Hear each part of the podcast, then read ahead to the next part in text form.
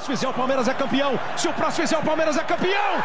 Palmeiras, campeão! Gol de goleiro! Gol de Grande área, o Breno Lopes de cabeça.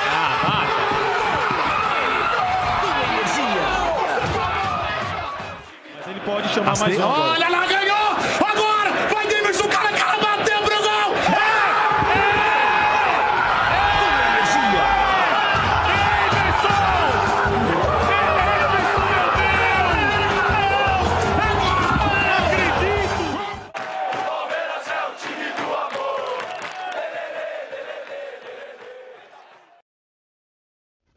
Olá, ouvinte da coluna Palmeiras, tudo bem com você? Hoje, dia 9 do 11, dia subsequente aí do, do jogo contra o Flamengo.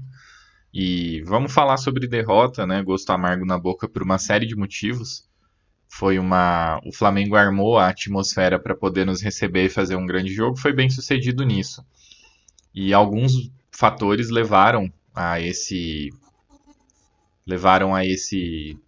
a esse infortúnio aí, que certamente vai nos tirar o sono pelos próximos dias.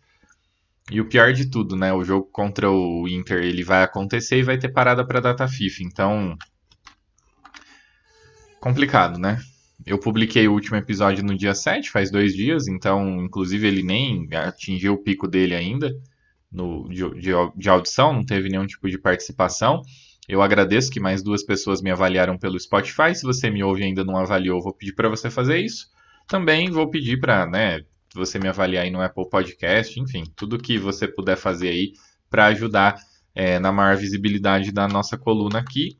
Que cá estou eu para gravar, independentemente de derrota ou de vitória, e como sempre, tentando trazer um pouco mais de, de lucidez aí no debate, porque eu fui dormir ontem antes da coletiva do Abel, e hoje pela manhã eu tô gravando isso aqui, é seis e pouquinho da manhã, tá?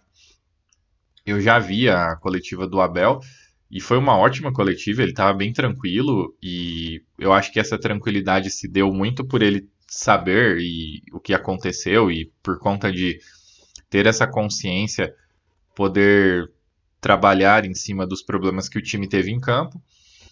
E só algumas coisas que ele disse que eu discordo e eu vou colocar assim, né?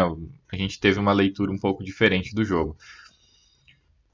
E sobre a torcida de Twitter, pelo que eu vi aqui, ela tá bastante. é, Enfim, tem xingando a Leila porque o time perdeu um jogo, né? O time perdeu um jogo porque jogou mal. Não sei o que, que a Leila tem a ver com isso, né? Se vocês quiserem me explicar nos comentários do episódio, fiquem à vontade. Mas vamos lá. O jogo começou com algum nível de estudo por parte das duas equipes. O, Palme- o Flamengo se portou. É um Flamengo que vem se consolidando aí com o, o Tite, né? E eles, colo... eles, eles tinham o Gerson como, como um dos volantes ali ao lado do Pulgar. Eu, eu sinceramente, quando vi esse, essa escalação, eu entendia que isso poderia ser bom para o Palmeiras, porque eu acho o Gerson meio perdido na marcação, não acho que ele tem grandes cacuetes como, como volante, eu acho que ele pode ser um pouco melhor aproveitado à frente. E normalmente o time do, do Flamengo fica um pouco mais mole quando tem ele como volante, né? E, e aí eu esperava que a gente pudesse aproveitar um pouco esse. Que a gente pudesse aproveitar um pouco essa dinâmica aí. Mas, assim, vocês sabem o resultado, a gente sabe que isso foi longe de acontecer. E o, o que que. O que, que, na minha opinião, prejudicou tanto o Palmeiras na- no jogo de ontem? Primeiro, assim, o jogo começa, o Palmeiras tá tateando, tem uma excelente chance de gol imediatamente, praticamente imediatamente antes do primeiro gol do Flamengo, que é um belo lance do Hendrick, que ele cruza para o Breno Lopes, que não consegue acompanhar a bola, é um pouco atrapalhado ali, acho que pelo Ayrton Lucas, né, não me recordo agora, e não não consegue finalizar, né? Inclusive ele é atrapalhado, aí ele pega de- meio que de qualquer jeito na bola e a bola sai e o juiz dá, dá escanteio e nem foi, foi ele que acabou jogando para fora. No na coletiva, o Abel dá umas elogiadas no árbitro. É, eu não gostei da atuação do árbitro e eu nem tô falando isso pela expulsão do Gomes, que, assim, pra ser bem honesto pra vocês, eu não expulsaria. Mas eu acho que, à luz da regra, talvez houvesse. ha- haja elementos para que ele possa ter sido expulso. Eu não vi nenhum tipo de, de comentário ainda a respeito do lance que fundamentasse a decisão. No fim do jogo, ele perdoou o Vanderlan, né?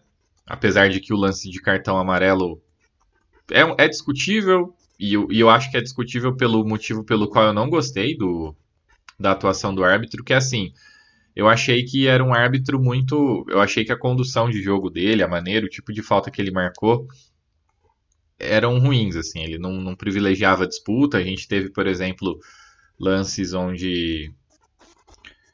O lance imediatamente antes do gol do Flamengo, inclusive, é uma disputa que eu não marcaria falta. Teve uma bola dividida entre acho que o Mateuzinho e o Zé Rafael, que é no corpo, os dois estão indo na direção da bola, só que aí o, o Mateuzinho leva pior, o juiz pega e dá falta. Então, assim, ele é um pouco inimigo da competitividade. E eu não gosto, eu prefiro que o jogo ele, ele consiga ter mais intensidade, porque os jogadores sentem que eles podem pôr intensidade, de que se caso eles coloquem intensidade, não vai ser ficado marcando, é, o, árbitro não vai ficar marcando faltas que são que sejam assim questionáveis, né?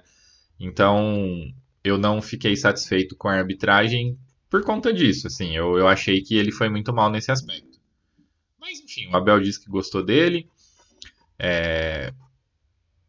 Aí, talvez ele até tenha tido boas condutas em outras outras oportunidades de jogos que ele tem apitado do Abel, porque o Abel inclusive comenta que gostaria que ele, que, que ele aparecesse mais em jogos importantes, porque isso sairia do circuito dos, das figurinhas carimbadas. Enfim, eu, eu entendo, né? Mas, de todo modo, voltando a falar mais especificamente do jogo, é óbvio que quando você tem uma arbitragem pouco permissiva com disputas, o jogo fica condicionado a esse tipo de coisa, né? E foi isso que eu observei, então por isso que eu não gostei. Não é que ah, teve um lance capital, que ele foi contra o Palmeiras. Eu acho que esse tipo de coisa, é, a condição da arbitragem, ela prejudica o jogo em si, né? Não estou dizendo que o árbitro prejudicou B ou C. Quem nos prejudicou fomos nós mesmos. E tem um ponto de alerta muito grande aqui no nosso time hoje, que é que é o esquema tático. A gente precisa, eu acho que o Abel ele precisa repensar. Ele, ele serviu muito bem como como um elemento surpresa, e, a, e, a, e foi uma saída para alguns fatores que, que o Abel precisava fazer um encaixe. Entretanto, eles, eles não são sólidos. Vocês me acompanham aqui e sabem que eu não me empolguei tanto no início com esse esquema. E quando, e quando do jogo do Botafogo, que inclusive eu recebi um comentário sendo cornetado, eu disse que a, que o que eu havia observado ele também advogava contra esse esquema, né? E que por esse motivo eu estava bastante preocupado. É... E agora eu acho que a gente tem mais elementos ainda para se manter preocupado, porque novamente a gente é muito facilmente batido por lances de transição rápida, de velocidade, e sofremos gols com, a, com o nosso meio de campo, com a nossa defesa basicamente estática. Então tudo isso está se somando e faz com que eu pense que esse esquema seja ruim. Eu entendo as adaptações que o Abel tenha é, feito para poder deixar o Hendrick mais à vontade no jogo, e eu acho que a ideia para essa reta final, e ontem para mim ficou muito claro, tem que continuar sendo essa. Porém, a gente tem dois buracos no nosso time que precisam ser corrigidos urgentemente. Isso é recorrente, e para quem me ouve aqui e está me ouvindo agora, sabe que eu comentei recentemente a respeito. Não dá mais para o Richard Rios. É, eu sei que o Abel entende que ele tem que ser titular a partir do momento que você não tem o Gabriel Menino. Porém, é, jogando como um volante ao lado de outro volante, o Richard Rios não consegue. É muito, ele fica muito perdido em campo. Ele está sempre correndo atrás do adversário. Ele não tem boa leitura para poder fechar as linhas e, e, fechar linhas de passe. Então esse esse aspecto dele de estar sempre correndo atrás ou de quem está com a bola ou de quem vai receber a bola, de nunca estar posicionado de uma maneira adequada, tem deixado o nosso meio de campo muito esvaziado e feito com que os, os times, né, os nossos adversários, eles tenham muita tranquilidade para poder trabalhar no nosso meio de campo. E ontem, tendo o, o Arrascaeta, o, o Luiz Araújo ali se movimentando e até mesmo o Pulgar, isso para mim ficou muito claro, né? Então o Abel disse que o primeiro gol do, do Flamengo é uma boa construção por parte do Flamengo. Eu discordo. Eu não sei se ele disse isso porque ele não quis cornetar a defesa em si, porque são de jogadores que ele julga importantes, mas para mim há falhas, especialmente do Gustavo Gomes, porque se ele se posiciona adequadamente, o, o, o Pedro provavelmente estaria impedido. E em segundo lugar, do Luan, que não demonstrou combatividade ao Pedro, que é um jogador lento. Então, assim, é, você tomar um gol do Pedro como, como terceiro gol do Flamengo, que é um, um gol onde ele se aproveita de um posicionamento já postado na área para poder fazer uma, uma finalização esperta, mais rápida ali, eu até compreendo. Agora, você tomar um gol do Pedro onde ele ganha na velocidade do seu defensor, assim, eu entendo que ele ele fez uma movimentação e o timing do passe do Pulgar foi muito bom. Porém, não seria bom se o Gomes estivesse acompanhando Murilo e Luan. E certamente, se nós tivéssemos um zagueiro um pouco mais combativo, o Pedro, pelo menos atrapalhado em finalizar, ele seria. Então, uma das coisas que me incomodou foi essa questão da intensidade. Quando eu falo que faltou intensidade para o nosso time, normalmente a gente atribui é, o time ter intensidade, o time conseguir é, estar inteiro na bola e etc. a raça. E não é o caso. Não, não, eu não acho que falta vontade para os nossos jogadores, longe disso. Inclusive, em certos momentos a gente tem é, assim volúpia exagerada por parte de alguns jogadores. Eu acho que o que faltou foi um melhor posicionamento em campo para que nós chegássemos a situações de, de dividida e, e, de, e de, de, combate, de duelo pela bola de maneira um pouco mais inteira, né? Então, isso para mim passa muito pelo Richard Rios perdido em campo, por uma partida muito ruim do Piquerez, e aí, assim, ele, ele foi muito. O, o, o, Tite, ele faz isso desde sempre, tá? Isso é uma característica dos trabalhos dele. Não à toa ele usava o Jorge Henrique lá no, no Corinthians, quase que só para isso, né? O Luiz Araújo ele é um jogador com um pouquinho mais de qualidade, mas ele tenta trancar o lado do campo adversário com os seus, seus pontas. E defensivamente quem se destacou para mim foi o, foi o Luiz Araújo, que freou as subidas do Piquerez, que em muitos momentos eram a única alternativa de escape pela esquerda. Isso também é um problema. É, eu acho que talvez, né, eu, eu não sei, mas talvez o, a mudança de esquema do Palmeiras aí necessite de um jogador que consiga descer com um pouquinho mais de qualidade ali pela esquerda e dar, e dar mais suporte ao Piquerez, porque quando ele é bem marcado e outros treinadores podem ter essa sacada ao nos enfrentar, é, a gente perde um dos lados do campo. Na verdade, é isso que acaba acontecendo. E para mim esse foi um, um, grande elemento do jogo. O segundo gol, que o, o Abel ele clama como sendo é, uma falha da nossa defesa, eu concordo, entretanto, eu acho que a jogada que dá no gol ela é um pouco mais bem trabalhada, ela é um pouco mais elaborada. Eu fico menos puto com o segundo gol do que com o primeiro. Ele é o contrário. É, é óbvio que ele tem uma visão muito mais adequada do que a minha, né? Ele é o técnico. Então, assim, como ele treina o time, ele entende quais são os comportamentos que o, que o time deveria ter.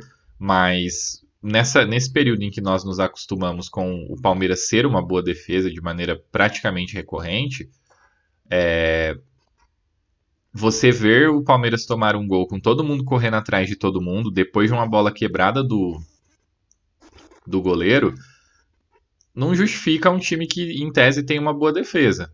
Então, é, apesar, apesar do passe do, do Cebolinha ali, da, da saída que ele encontrou para poder fazer esse lançamento para a área ter sido algo bom, assim, ter sido uma boa jogada, ter sido bem executado, isso só foi possível porque nossa defesa estava quebrada. E eu acho que a nossa defesa estava quebrada por quê? Porque o Gomes de lateral não vem indo bem. É, nessa posição, para jogar dessa forma, talvez seja melhor deixar o Gomes um pouquinho por dentro, ou o Murilo, e levar de, novamente o Gomes pela esquerda e usar o Marcos Rocha junto, sacando o Luan do time. Entretanto, isso para mim só se justifica se realmente o Abel entender que precisa fazer uma linha de três. O Mike ele tem ocupado um posicionamento que é um posicionamento mais de meio-campista, né? Ele não tem se comportado como um lateral. Ele tem tentado dar apoio é, defensivo na linha de meio de campo e não na linha de defesa. A linha de defesa ela tem sido, ela tem sido cuidada pelo Gustavo Gomes nesse esquema de três zagueiros. E eu acho que isso tem é, propiciado muita liberdade para o adversário. Quando o Canóbio, no jogo contra o Atlético Paranaense, mudou da direita para a esquerda, apesar de ser o Marcos Rocha e não o Gomes, a gente já começou a encontrar algum tipo de dificuldade ali naquele jogo. E com enfrentando um time que tem menos qualidade do que o Flamengo, né? Então, para mim são elementos recorrentes de falhas do time que precisam ser corrigidos. Como eu disse, agora, né, hoje é dia 9 do 11, quinta-feira, o próximo jogo do Palmeiras já é no sábado, contra o contra o Inter na Arena Barueri. Eu não sei se por conta da expulsão do Gomes se ele vai manter esse esquema ou se ele vai tentar fazer uma mexida. Mais recentemente, eu disse que nós poderíamos voltar a utilizar uma linha de quatro e ter o meio de campo um pouco mais preenchido de fato com o advento do Fabinho. O Fabinho ontem, depois que ele entrou, ele não. É óbvio que ele entra e poucos minutos depois o Gomes vai expulso, né? Pouquíssimos minutos depois, assim, coisa de seis minutos depois. E, e aí a gente não conseguiu entender muito bem qual era. Qual, qual seria a dele, digamos assim. Entretanto, ele ele melhorou um pouco a composição do nosso meio de campo e é, ele conseguiu ter 42 ações com bola, isso sendo um volante num time com a menos, tá? Em apenas um tempo. Ele conseguiu ter 42 ações com bola, acertar 36 de 38 passes e acertar os quatro lançamentos que ele tentou. Defensivamente, ele teve apenas uma roubada de bola e uma limpada, é, porque, inclusive, quando a gente chega numa parte um pouco mais final do segundo tempo, até por uma questão física a coisa dá uma baixada, né? Mas para mim você ver um jogador que estava muito mais inteiro nas disputas e que cobriu bem o lado direito, é, fala muito contra o Richard Rios. Então assim, caso o Abel queira insistir no Rios e veja nele uma é, uma saída até mesmo para um pouco mais de produção ofensiva, para mim a adaptação que precisa ser feita é a de recuar ou Zé Rafael ou Fabinho, colocando o Fabinho no time e tirando um dos zagueiros. Eu acho que não tem mais necessidade de manter esse esquema. E aí você tendo três volantes, você pode é, fazer com que o Mike e o, e o Piqueires tenham boas subidas desde que um dos volantes cuide um pouco mais é, de eventuais ataques de transição do adversário em momentos de nossa perda de posse de bola pelo meio e aí você teria o Murilo e o Gustavo Gomes fazendo uma cobertura um pouco mais lateralizada. Eu acho que isso é uma boa saída. É, no nosso time ontem, apenas um jogador, dentre todos os que estiveram em campo, tiveram é, bons números, se é que dá para chamar de bom, inclusive, de duelo pela bola. Dois, desculpa. Um foi o Hendrick, que jogou muito, e fez, que era a ele que eu me referia que ele conquistou 7 de 11 duelos, e o outro foi o Zé Rafael, que conquistou 6 de 11 duelos, e o Zé Rafael ainda roubou 4 bolas e interceptou duas e limpou duas. Então, basicamente, ele teve que carregar o, o, o meio de campo, a marcação no meio de campo sozinho. E isso é muito pouco, né? Um time que quer ser campeão e, como eu disse, muitas vezes é sustentado na defesa, não pode ter um desempenho defensivo tão ruim quanto foi o caso. É, o Breno Lopes fez uma partida ok, não, não teve nada demais. É, poderia. É, a, a, a, maneira como o jogo se desenvolveria poderia ter se desenvolvesse, né? Poderia ter sido completamente diferente caso ele fizesse o gol na oportunidade que ele teve no cruzamento do Hendrick. Eu, eu acho que aí faltou um pouco de cacoete de, de, de finalizador para ele mesmo, porque eu entendo que ele deveria ter se jogado na bola ao invés de ter tentado dar uma finalização em cima, porque ele teria uma estabilidade para poder empurrar a bola para o gol sem ser atrapalhado, né? Ele estaria sólido no chão de maneira maior. E, e aí, é, falando em termos de ataque, o Abel ele coloca o Rony no lugar do Veiga aos 66. Acho que em certa medida ele, com a menos e com e com o placar adverso, ele colocou o pessoal em campo para o Rony em campo para tentar fazer uma mudança ali sem muito sem muito propósito, porque ele abdica um pouco da criação, apesar do Veiga não estar fazendo um grande jogo, né? Porém, a única participação relevante do, do Rony no, no jogo foi possivelmente ter tirado um gol do Zé Rafael, tentando dar aquelas bicicletas loucas dele. Então, assim, é legal, eu vibrei muito quando ele fez os gols de bicicleta.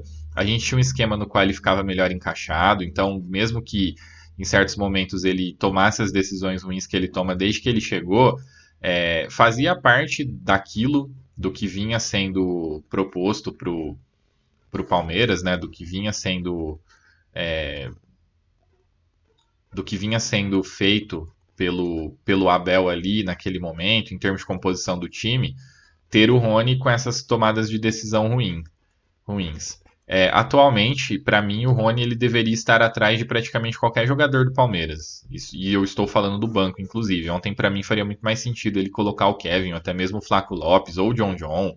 Qualquer jogador de ataque faria mais sentido do que o Rony, porque ele pouco vai conseguir contribuir com o time quando ele entra, com o risco dele atrapalhar, que é o que acabou acontecendo, na minha opinião.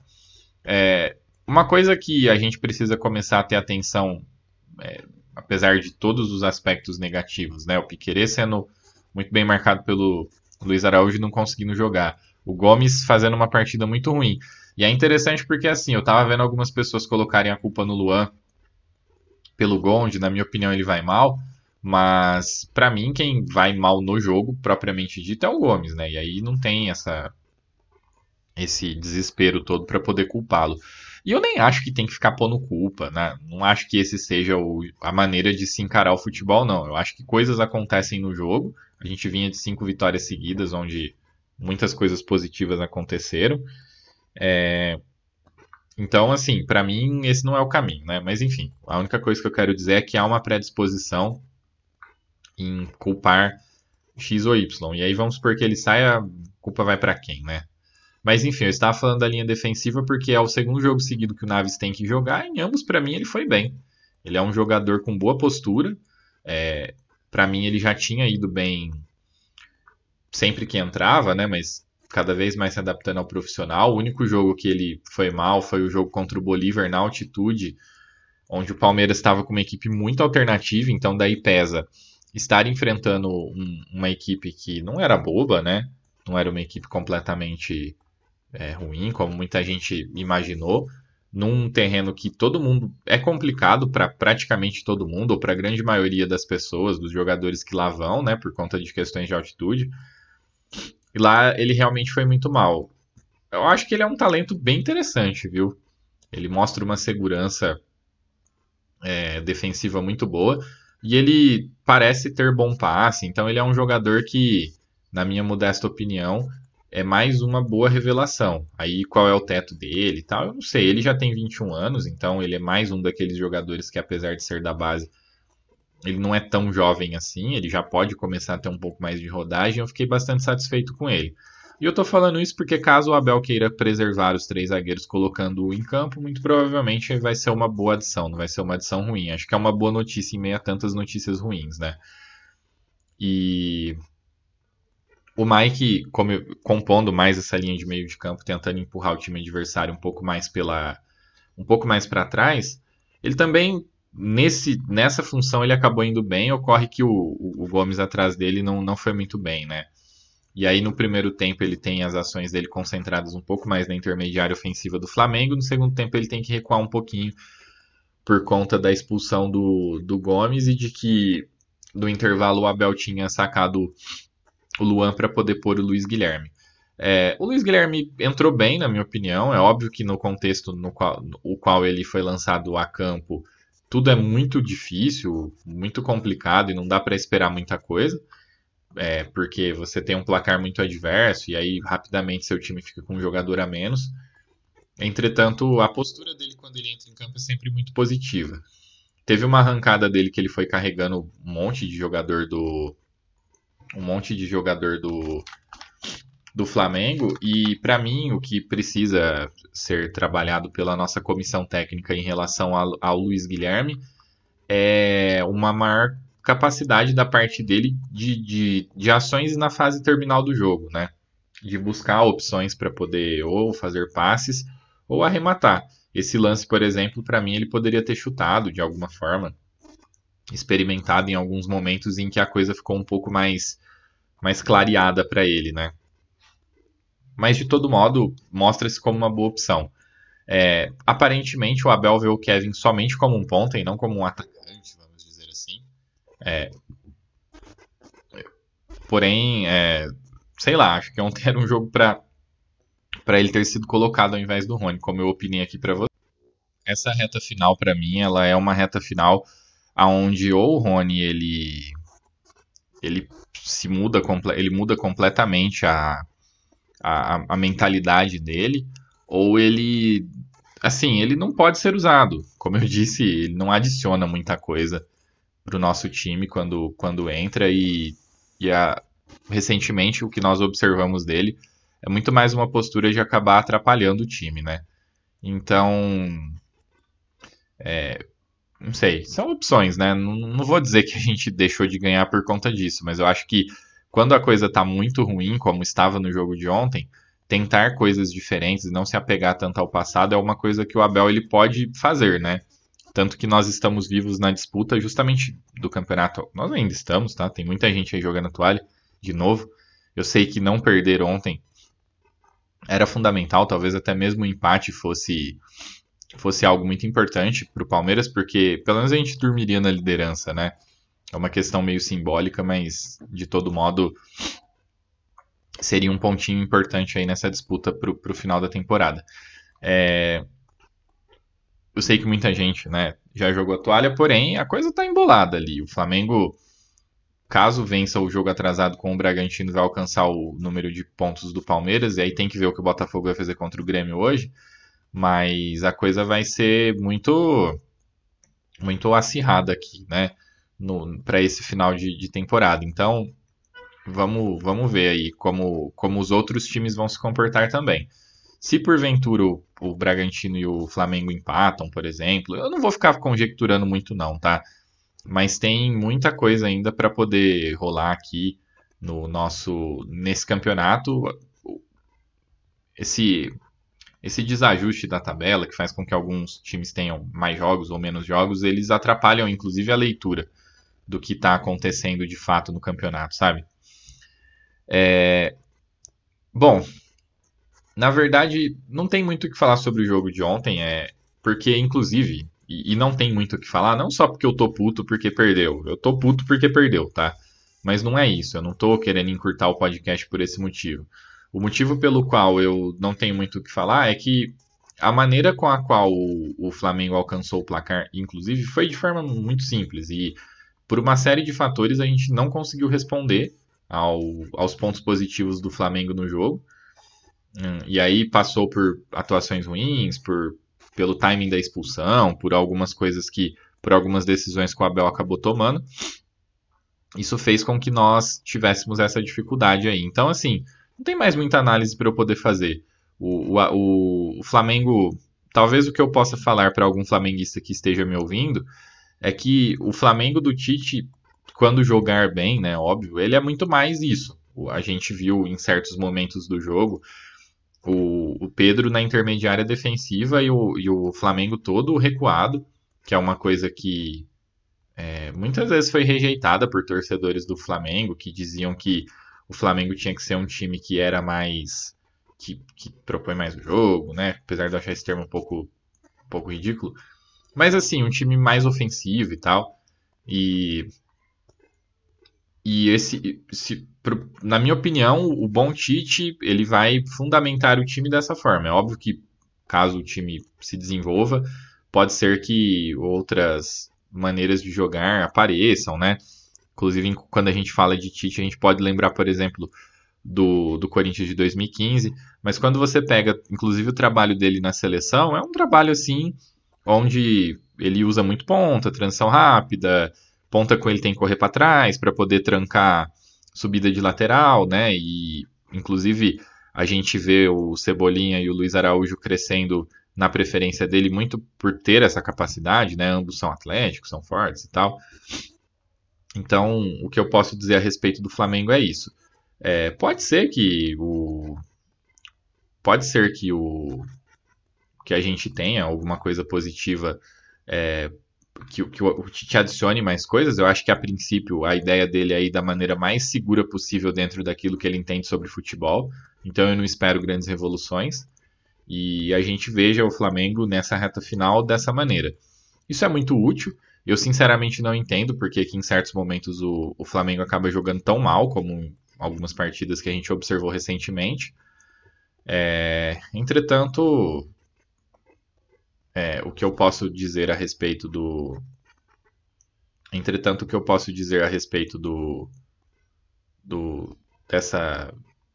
É, dessa reta final de campeonato é que assim tem muitos times tentando se encontrar e esses times eles são é, eles são times que, que vão oferecer ou não é, algum tipo algum nível de de, de, de elementos, pelo menos emocionantes, no final do jogo, né? Então é isso. Eu não tenho muito mais o que falar, como eu falei.